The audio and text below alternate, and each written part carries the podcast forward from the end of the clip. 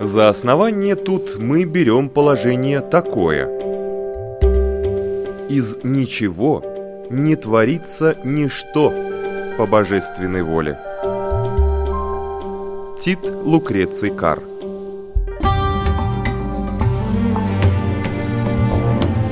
Дерзкие теории Смелые гипотезы Предположения, которые завтра могут стать аксиомами Природа вещей на латвийском радио 4.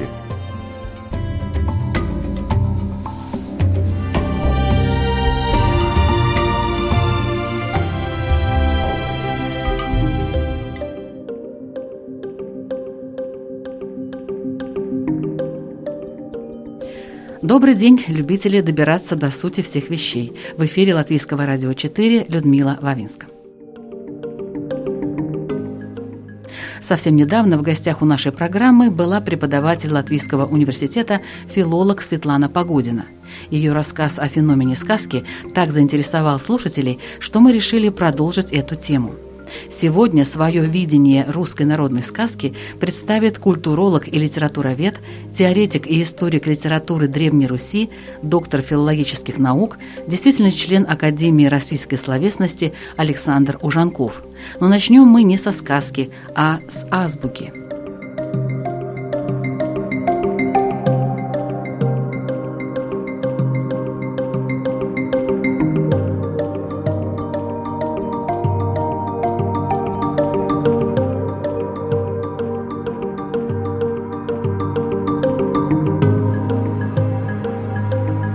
Если посмотреть на историю создания древнерусской или славянской, или точнее староболгарской азбуки, то сейчас большинство лингвистов полагают, что Кирилл изобрел глаголицу. То есть это было действительно искусственное такое письмо, когда князь Коцел из Моравии обратился к византийскому императору, чтобы просветить славян, то вопрос, который был задан, а есть ли у славян азбука?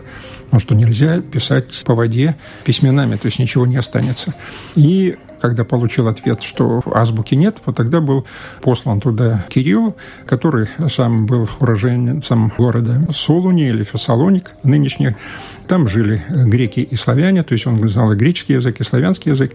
И когда, собственно, приехал в Моравию, он уже приводит с собой и азбуку, поскольку христианство – это очень развитая религия и письменная религия. Нельзя проводить просвещение славян без азбуки. Должно быть чтение, должно быть Евангелие, должна быть церковная служба и так далее. Первоначально была создана искусственная азбука, глаголица. И интересный момент, получается, буква «А» или по-старославянски «аз», она изображалась в виде креста. То есть вертикальная палочка и горизонтальная палочка с ограничениями вниз. То есть буква «Т» только с продолжением вверх вот этой вертикальной палочки. Но что самое удивительное, что и подставка была внизу. То есть получается так, что это крест. И получалось, что в букве «Аз», то есть это я, это человек прежде всего, отражено мироздание. Но что, что такое вертикальная палочка? Это связь человека с Богом. Потому что чело, век, чело – это лоб, глядящий вверх. По-иудейски это э, вообще слово «иш», то есть сущность, глядящая вверх. То есть получается так, что первая криптограмма в букве, она отражает мировоззрение и мироздание одновременно человека. И горизонтальная палочка ограниченная – это время жизни человека. То есть вот сколько он вот здесь проживает. Так что здесь еще и мы сталкиваемся с проблемой времени. Что такое время? Это выпадение из вечности. До рождения человека была вечность, после смерти человека вечность, получается время выпадения из вечности. И опять же таки вот эта вот э, ограничительная черта. И внизу ограничительная черта. Вниз человеку не нужно падать. Смысл человеческого бытия – это стремление вверх. Но эта азбука, я имею в виду глаголица – не прижилась именно в силу того, что она была искусственного характера. И тогда, скорее всего, что при Мефодии была усовершенствована та азбука, которая была, которую мы называем сейчас кириллицей, поскольку она была и более развитой, и она была проще в начертании, поскольку многие буквы были взяты из греческого языка, и самое главное, что из греческого языка были взяты и многие слова, особенно те, которые выражают абстрактные понятия. Потому что христианство – это религия с абстрактными понятиями. И чем развитее язык, тем больше будет вот этих э, абстрактных слов, абстрактных понятий. Это во-первых. Во-вторых, если мы посмотрим на полимсесты, то есть это такие тексты, когда-то писали на пергамене. Это только выделенная телячья или овечья кожа. Очень дорогой материал, и поэтому часто смывали предыдущий текст и по нему писали новый. Так вот, есть несколько десятков случаев, когда глаголицу смывали, а поверх писали кириллицей. Ну, вот, собственно, на основании этого факта и считают, что глаголица была первичная, а потом была кириллица. И уже усовершенствовали эту азбуку ученики и последователи Кирилла и Мефодия. Ну, она стала у Болгарии главной азбукой, и оттуда же с принятием и распространением христианства у других славян она стала распространяться, в том числе и пришла на Русь. И вот здесь очень важно отношение на Руси к слову. На Руси очень любят Евангелие от Иоанна. Вначале было слово, слово было у Бога, слово было Бог. Это любимое Евангелие Достоевского, но вообще русских писателей. И отношение к слову на Руси было как отношение к откровению. Древнерусские писатели не называли себя писателями. Почему? И они не подписывались. Почему древнерусская словесность, она анонимна, в отличие от западноевропейской? Очень просто. Потому что если это откровение свыше, то ты не имеешь права подписывать э, своим именем, потому что это тогда не откровение будет, а то, что ты придумал, то, что ты сказал, что ты сочинил. И именно поэтому древнерусская словесность воспринимается как богооткровение, как святоотеческая литература. Почему святоотеческая? Большинство известных нам древнерусских писателей XI-XII века канонизированы. Это Иларион, автор слова о законе благодати, это Феодосий Печерский, автор слова поучения, это и преподобный Нестор, мы его знаем как летописца, но он автор первых житий о Борисе Глебе и Феодосии Печерском. Это даже Владимир Мономах. Он тоже канонизирован. То есть получается так, что первые русские писатели, они канонизированы. Ни одна литература мира не имеет такого духовного основания. В противоположность существует фольклор. Если христианство – это письменная религия, и, естественно, христианское учение будет письменно распространяться, вот с помощью той самой кириллицы, то фольклор – это устная традиция. И она отражает, эта традиция, то, что, с одной стороны, вроде бы, я подчеркиваю, вроде бы э, языческие какие-то представления – которые сохранились в том числе и в русских сказках, особенно в русских волшебных сказках. А с другой стороны, если мы глубже посмотрим на эту сказку, то увидим, что это подготовка уже к восприятию сокровенного знания. И если в письменности, по древнерусской письменности, в древнерусских памятниках, там совершенно все четко написано, основная тема – это тема спасения души, то возникает вопрос, а что же в сказках?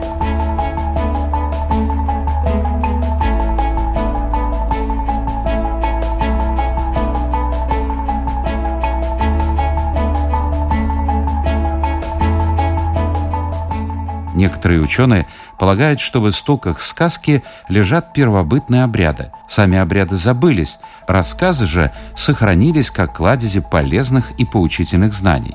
Известно, что первые сказки были посвящены явлениям природы, и их главными персонажами были солнце, ветер и месяц. Немного позже они приняли относительно человеческий облик. Например, хозяин воды – это дедушка водяной, а леший – это хозяин леса и лесных зверей. Именно эти образы говорят о том, что народные сказки создавались еще в то время, когда люди очеловечивали и одушевляли все стихии и силы природы. Еще одним важным аспектом верований первобытных людей, который нашел отражение в народных сказках, является почитание птиц и зверей. Наши предки верили, что каждый род и племя происходит от конкретного животного, которое было покровителем рода, тотемом. Именно поэтому часто в русских сказках действует ворон, сокол или орел –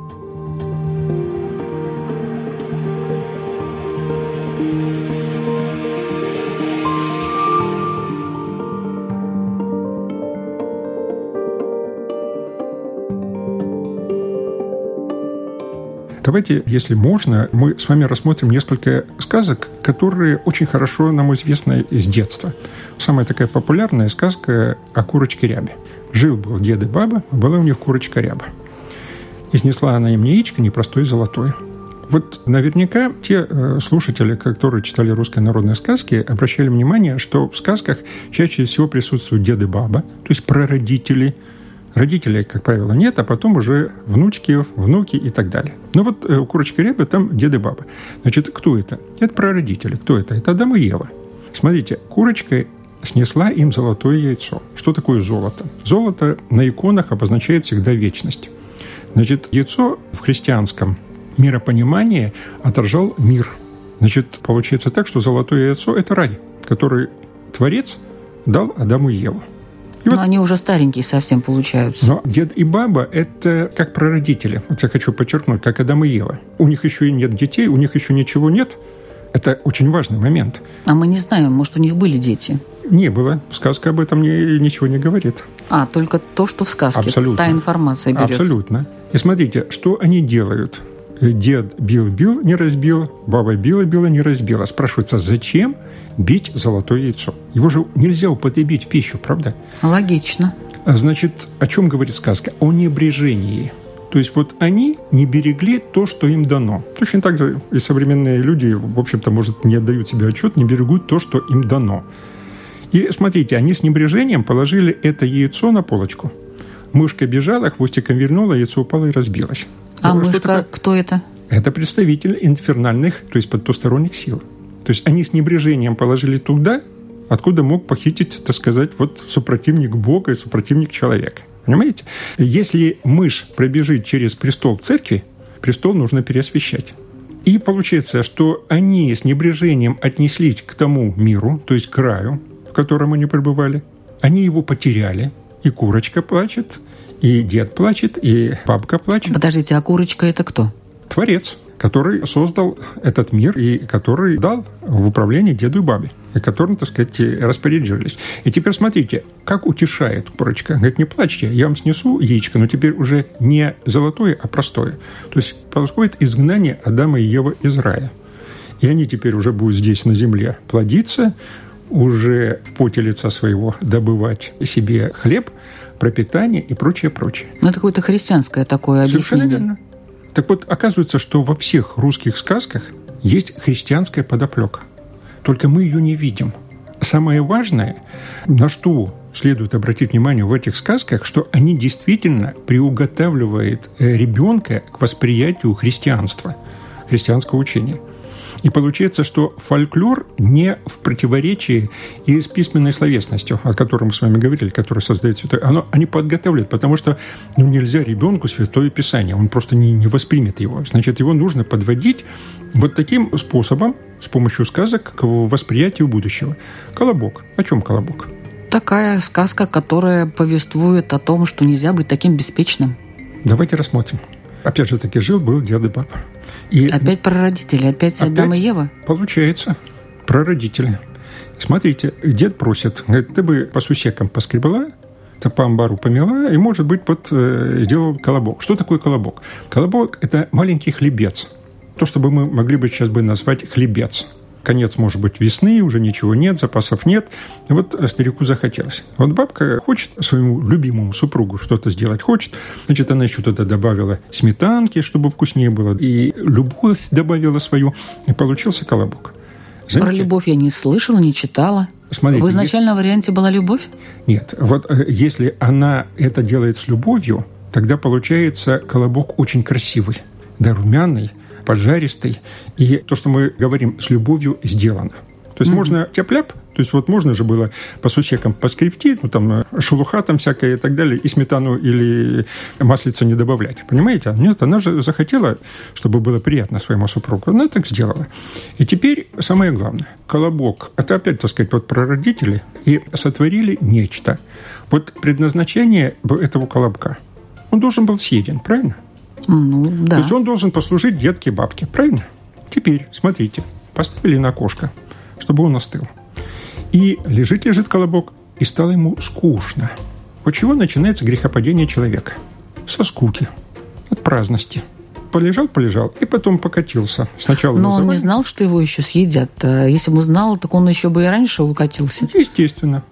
Естественно. То есть тут два варианта. Либо скучно, и я уйду, либо меня съедят, и я уйду. Хорошо, я принимаю оба этих варианта, которые вы говорите.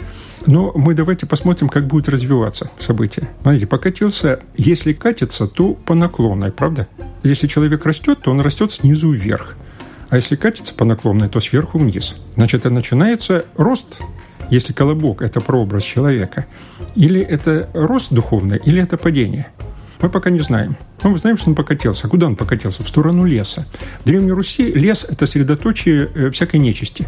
Ну там и леши, там и баба-яга, там и кикиморы какие-нибудь, если болото и прочее, прочее. Значит, он покатился от детки бабки в сторону леса.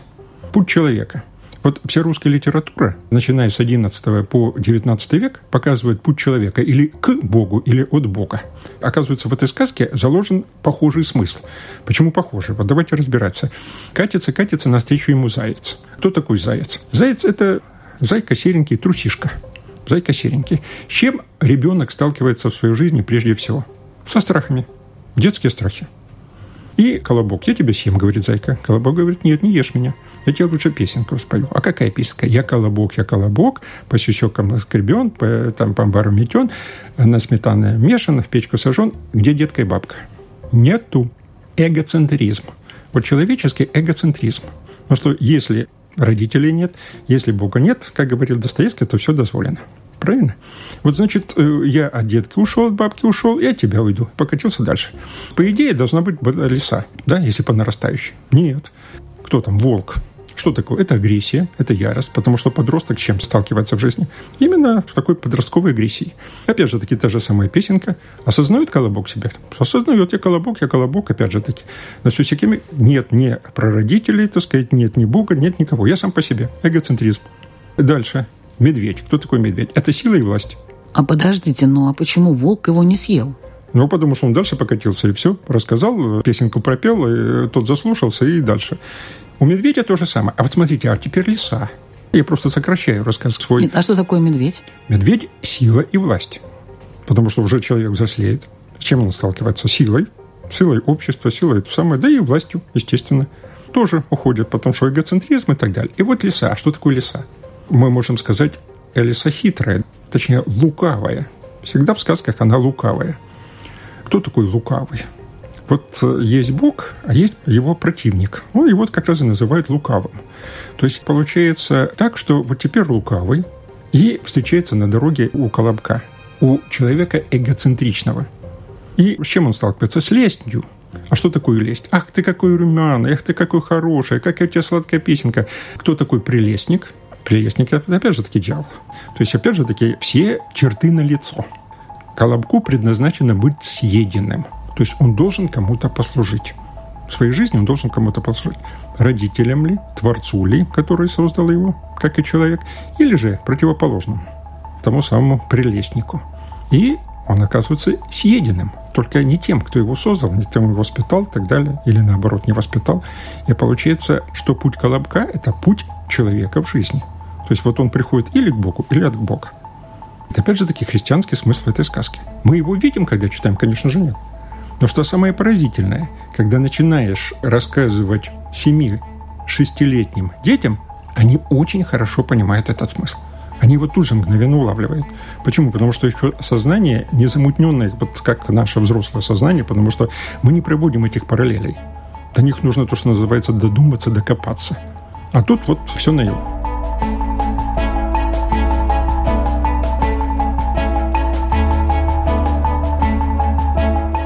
конце XIV века княжеским наместником в Новгороде был Патрикей из литовского рода Гедеминовичей. Он умел строить козни, поощрял ушкуйников разбойничать на торговых путях и запомнился своей хитростью и пронырливостью. Именно от него лиса, персонаж многих русских сказок, и получила отчество Патрикеевна.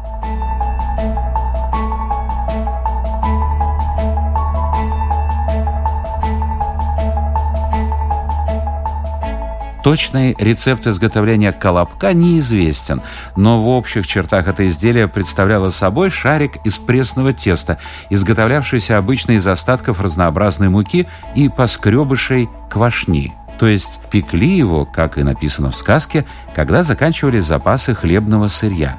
В той же сказке Колобок сообщает и другие особенности его изготовления. В сметане мешан, да в масле пряжен, то есть жарен. Ученые нашли одно из самых ранних упоминаний Колобка еще в житии протопопа Аввакума – Сама же сказка впервые была опубликована в 1844 году в книге Екатерины Авдеевой «Русские сказки для детей», рассказанные нянюшкою Авдотью Степановною Черепьевой. В этом плане русские рассказчики опередили западных коллег, у которых тоже были похожие сказки, где сбегали пироги, блины, коржики, джонни-пончики.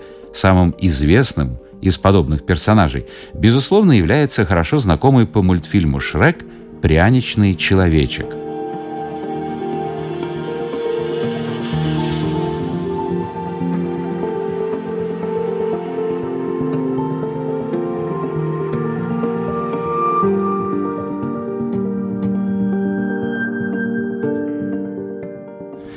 Чем сложнее сказка, которые мы можем с вами разбирать, тем это преображение все больше и больше будет выступать на первое место. Любую, какую мы не возьмем сказки, она это присутствует. И, скажем, и гуси-лебеди. О чем эта сказка? Я не буду всю рассказывать. Смотрите, гуси-лебеди уносят брата. А почему Баба-Яга не съедает его? Потому что она знает, что сестра будет его искать. Значит, Бабе-Яге нужен брат или сестра – что такое брат? Брат – это нечто телесное, нечто материальное. Это человеческое тело. Вот его можно, так сказать, соблазнить чем угодно, золотым яблочком, которым там играется, гуси-лебеди это могут подхватить. А за душу нужно бороться. Душа с небрежением отнеслась к телу, и тело похитили. Потому что родители это ей наказали. Свое тело береги – это насловление девочки, чтобы целомудрие своего э, блела. Она с небрежением отнеслась к этому. Гуси-лебеди похитили. И вот теперь она должна, душа, искать или совершенствовать свое, так сказать, вот тело найти. И как происходит совершенствование души? Сначала она встречает э, печку. Печка, печка, скажи, куда гуси-лебеди Съешь мои? Вот, а, да мне э, еще лучше пирожки дома. То есть она горделивая душа. Река с кисельными берегами. Съешь, да и такие сливки дома не едятся. То есть, понимаете, она горделивая. Она несовершенна. И поэтому она должна пройти через ряд испытаний, то есть духовно созреть. И вот когда она духовно созрела, когда она дошла и увидела своего брата, схватила и побежала уже домой, а за ней гуси-лебеди гонятся. То есть вот «Печка, печка, спрячь меня, съешь» тут же, мгновенно. Почему? Потому что проявляется уже смирение. И «Речка, речка, скрой меня», выпила киселика, тут же, так сказать, речка берегами накрыла и все это, и спасла их. Прибегает домой, а тут и родители возвратились. То есть они ездили в город, и тут сказать, подарки и так далее. То есть если душа сберегла вот это единение, целостность своим телом, то получается награда. От кого? Опять же таки родители. Кто-то родители, они творцы всего этого. То есть они получают соответствующую награду. И если мы возьмем а, замечательную совершенно сказку о царевне лягушке, очень сложная сказка, но она практически о том же – Тут мы, правда, имеем несколько другой сюжет. Царь имеет трех сыновей.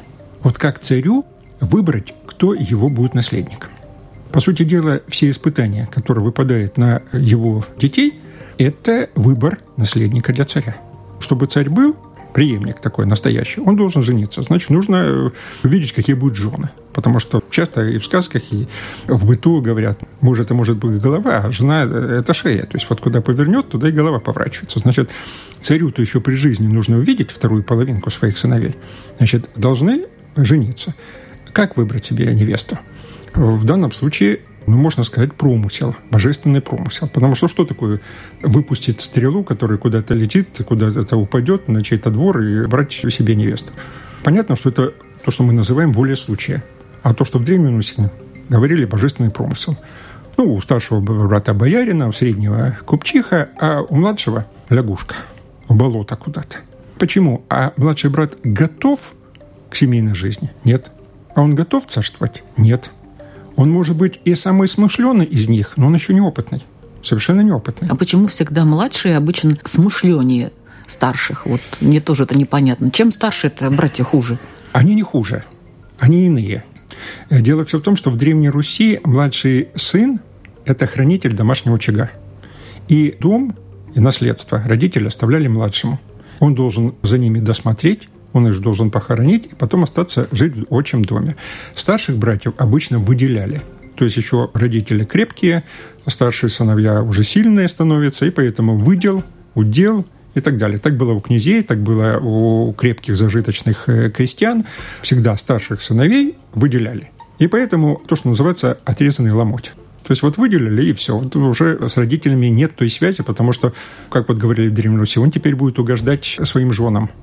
Но, собственно, как и у преподобного Сергия Радонежского в житие, то же самое мы видим. Сергий, самый э, младший, остается э, досмотреть родителей, э, хотя хотел уйти в монастырь. Но братья уже женились, угождают своим женам, ну вот и остается он, чтобы досмотреть своих родителей. А потом уже после их смерти уходит в монастырь. Точно так же и в сказках. Потому что сказка отражает народную мудрость.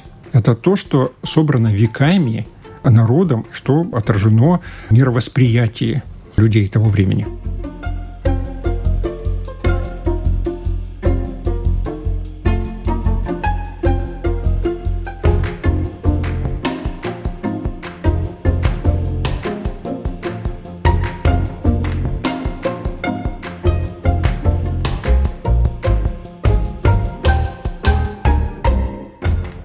Казалось бы, зачем сказку про огромную репу назвали «репка»? А вот так ласково относилось русское население к этому продукту до того, как Петр I научил его есть заморский картофель. До этого именно репа была основным питательным продуктом после хлеба. Достоинств у нее было не перечесть. Во-первых, неприхотливая, что важно при нашем холодном климате. Во-вторых, репа питательна, богата витаминами, но при этом малокалорийна. В-третьих, она содержала сахар, а сладкого в Древней Руси было не так уж много. Ну и в-четвертых, ее легко готовить. Недаром говорили, это проще пареной репы.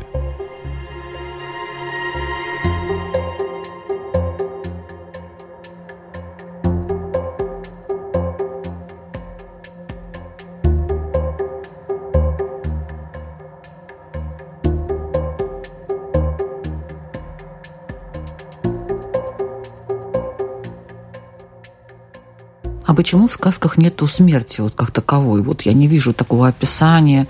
Где-то когда-то что-то будет, но реально? Переход из одного состояния в другое, потому что, опять же таки, если мы смотрим с христианской позиции, то смерти-то нет. Есть вечный сон, и в сказках вечный сон присутствует мы говорим о царевне лягушке, нет, в этой нет, но там есть испытания очень замечательные. Опять же таки, пропущу подробности, чтобы поговорить о смерти. Почему лягушка уходит от Ивана Царевича, когда он сжег ее кожу волшебную? Обиделась не обиделась. Там ведь правильно было сказано, когда Иван Царевич стал искать свою Василису Прекрасную, то один старец ему сказал, не ты надел на нее кожу, не тебе снимать с нее. Это во-первых. Во-вторых, если бы ты потерпел еще то ли три дня, то ли один день, то нам бы уже бы стало. То есть вот нет терпения. Опять же таки, человек ветхий, он нетерпелив, и он не смирен. Потому что она же говорила, ничего не трогать, так сказать, пусть будет так, как будет. Нет, ветхий человек, и он должен преобразиться.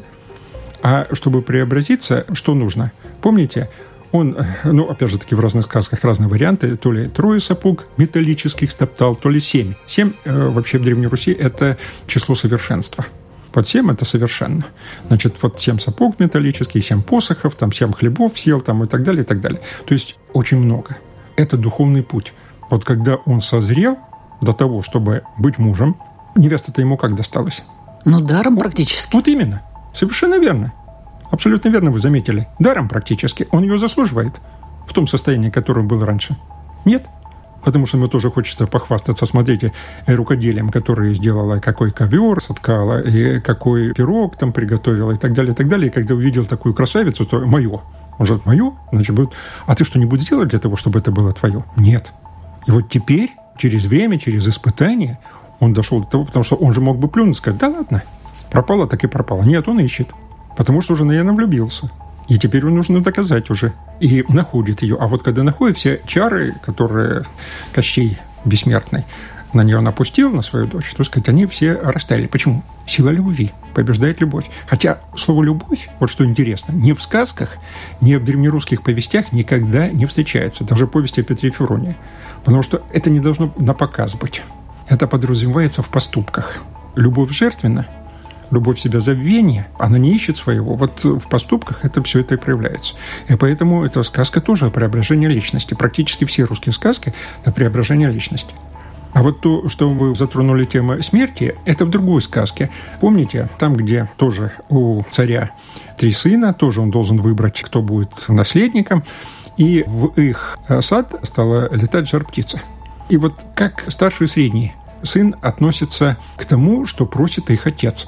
И не просто отец, а царь. Они же должны сторожить, а они что? Они спят. Значит, они и царство могут проспать. То есть они хорошие претенденты, преемники отцу своему, нет? А младший Иван Царевич, да, он не спал, схватил жар-птицу за хвост, но осталось только одно перо. То есть, в принципе, наполовину выполнял задание отцовское. Почему наполовину? А он тоже еще не доказал, что он э, может э, быть преемником своего родителя.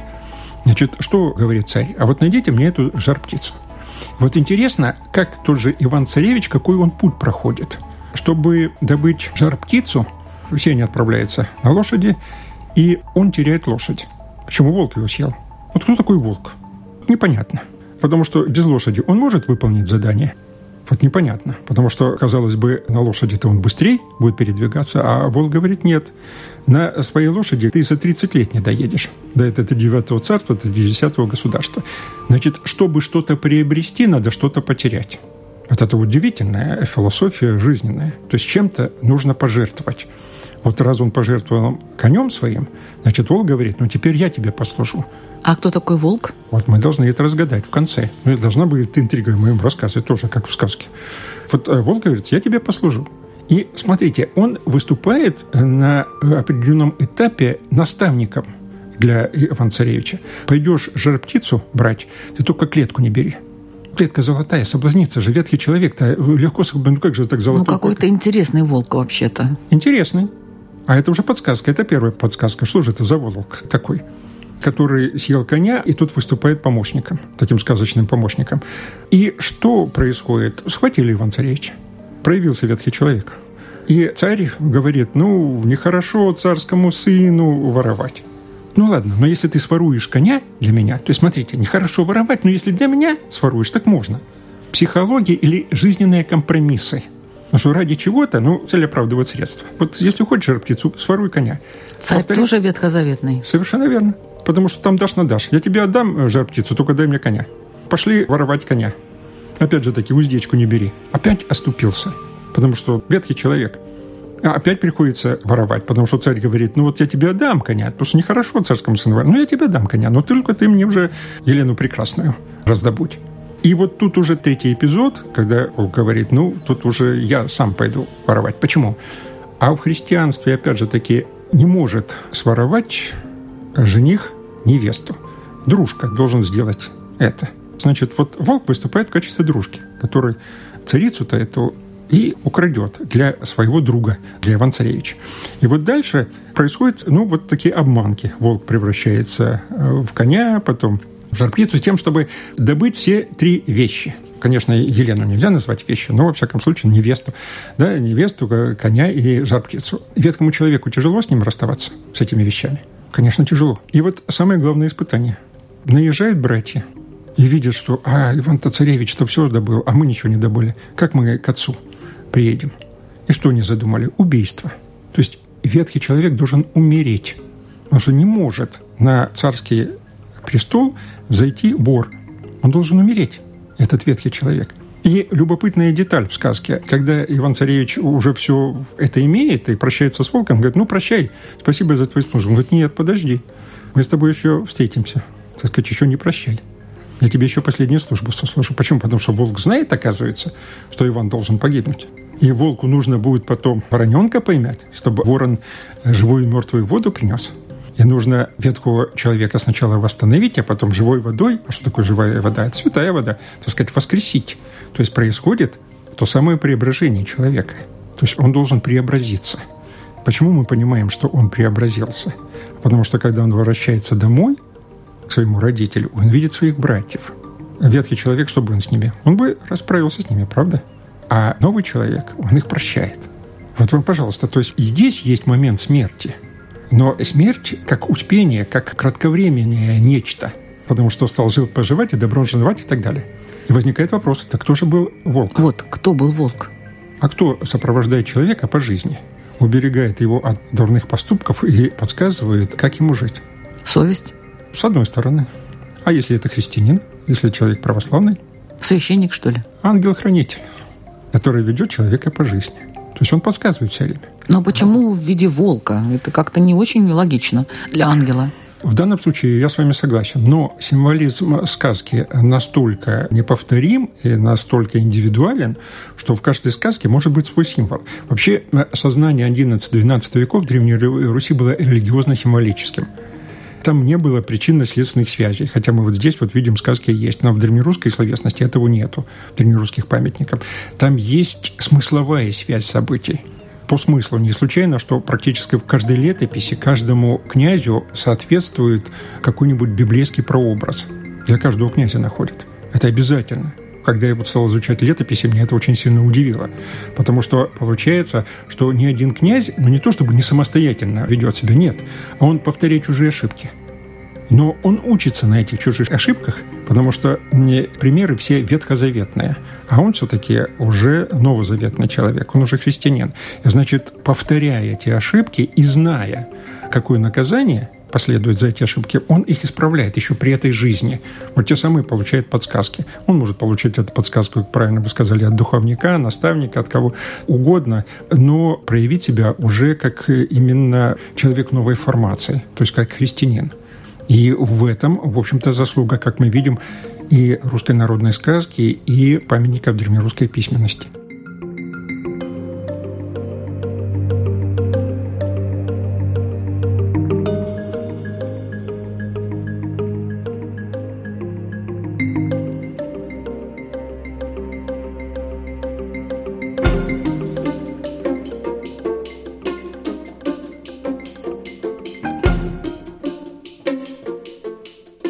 Сегодня в программе «Природа вещей» свой взгляд на содержание и смысл русских народных сказок представил Александр Ужанков, российский ученый, исследователь литературных и фольклорных источников Древней Руси, действительный член Академии российской словесности, проректор по научной работе Московского государственного института культуры. Над программой работали Людмила Вавинска, Ингрида Бедела, Кристина Золотаренко, а интересные факты о русских сказках озвучил Александр Алексеев. Программа «Природа вещей» каждый четверг в 3 часа дня на Латвийском радио 4. Ждем вас!